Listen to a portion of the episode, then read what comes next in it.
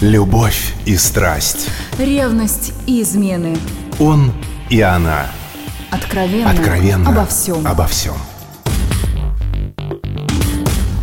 И снова здравствуйте, с вами Алена Погорелая.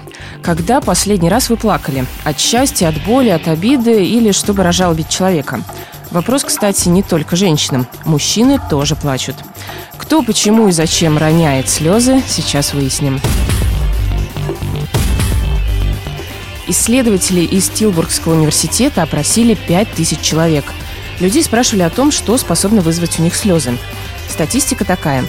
Когда случалось что-то плохое, плакали женщины.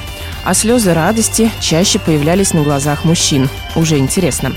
Женщины, конечно, нередко плакали из-за мелочей, вроде поломки компьютера. Зато мужчины не могли сдержать слез радости, к примеру, когда их любимая команда выигрывала важный матч. У всех, как говорится, свои счастья и несчастья. А еще есть статистика, что в холодных европейских странах женщины плачут больше мужчин. Чем холоднее было в стране, тем чаще плачут женщины, гласят данные исследования. Что ж, одеваться теплее нужно, а не в чулках зимой расхаживать. Мужчины плачут так редко, что когда это происходит с публичными людьми, факт фиксируется тут же. Например, Алексей Ягудин на Олимпийских играх 2002 года всплакнул, став чемпионом. У Энтони Кидиса, фронтмена Red Hot Chili Peppers, предательски блестели глаза, когда ему сообщили, что группа попадет в зал славы рок-н-ролла и так далее.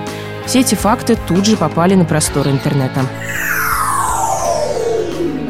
Но если слезы мужчин женщинам приходится видеть редко, поэтому, видимо, и считается, что это нонсенс, то женские в три ручья явление частое – как сказал Карел Чапик, мужчина может вынести все женские слезы, кроме тех, причиной которых является он сам.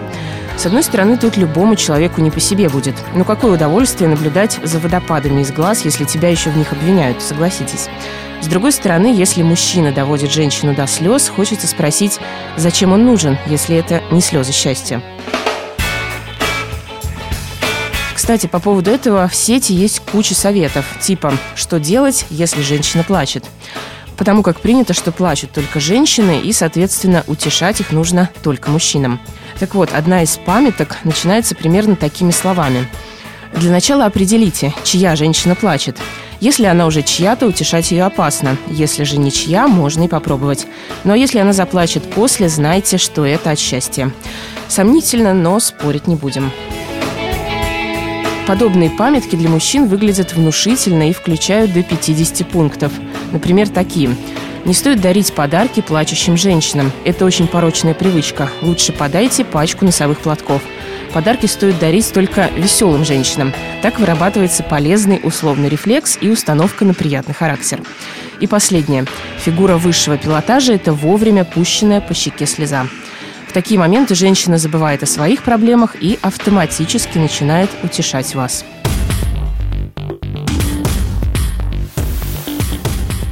Да, есть еще памятки женщинам, но они куда короче, ограничиваются парой советов.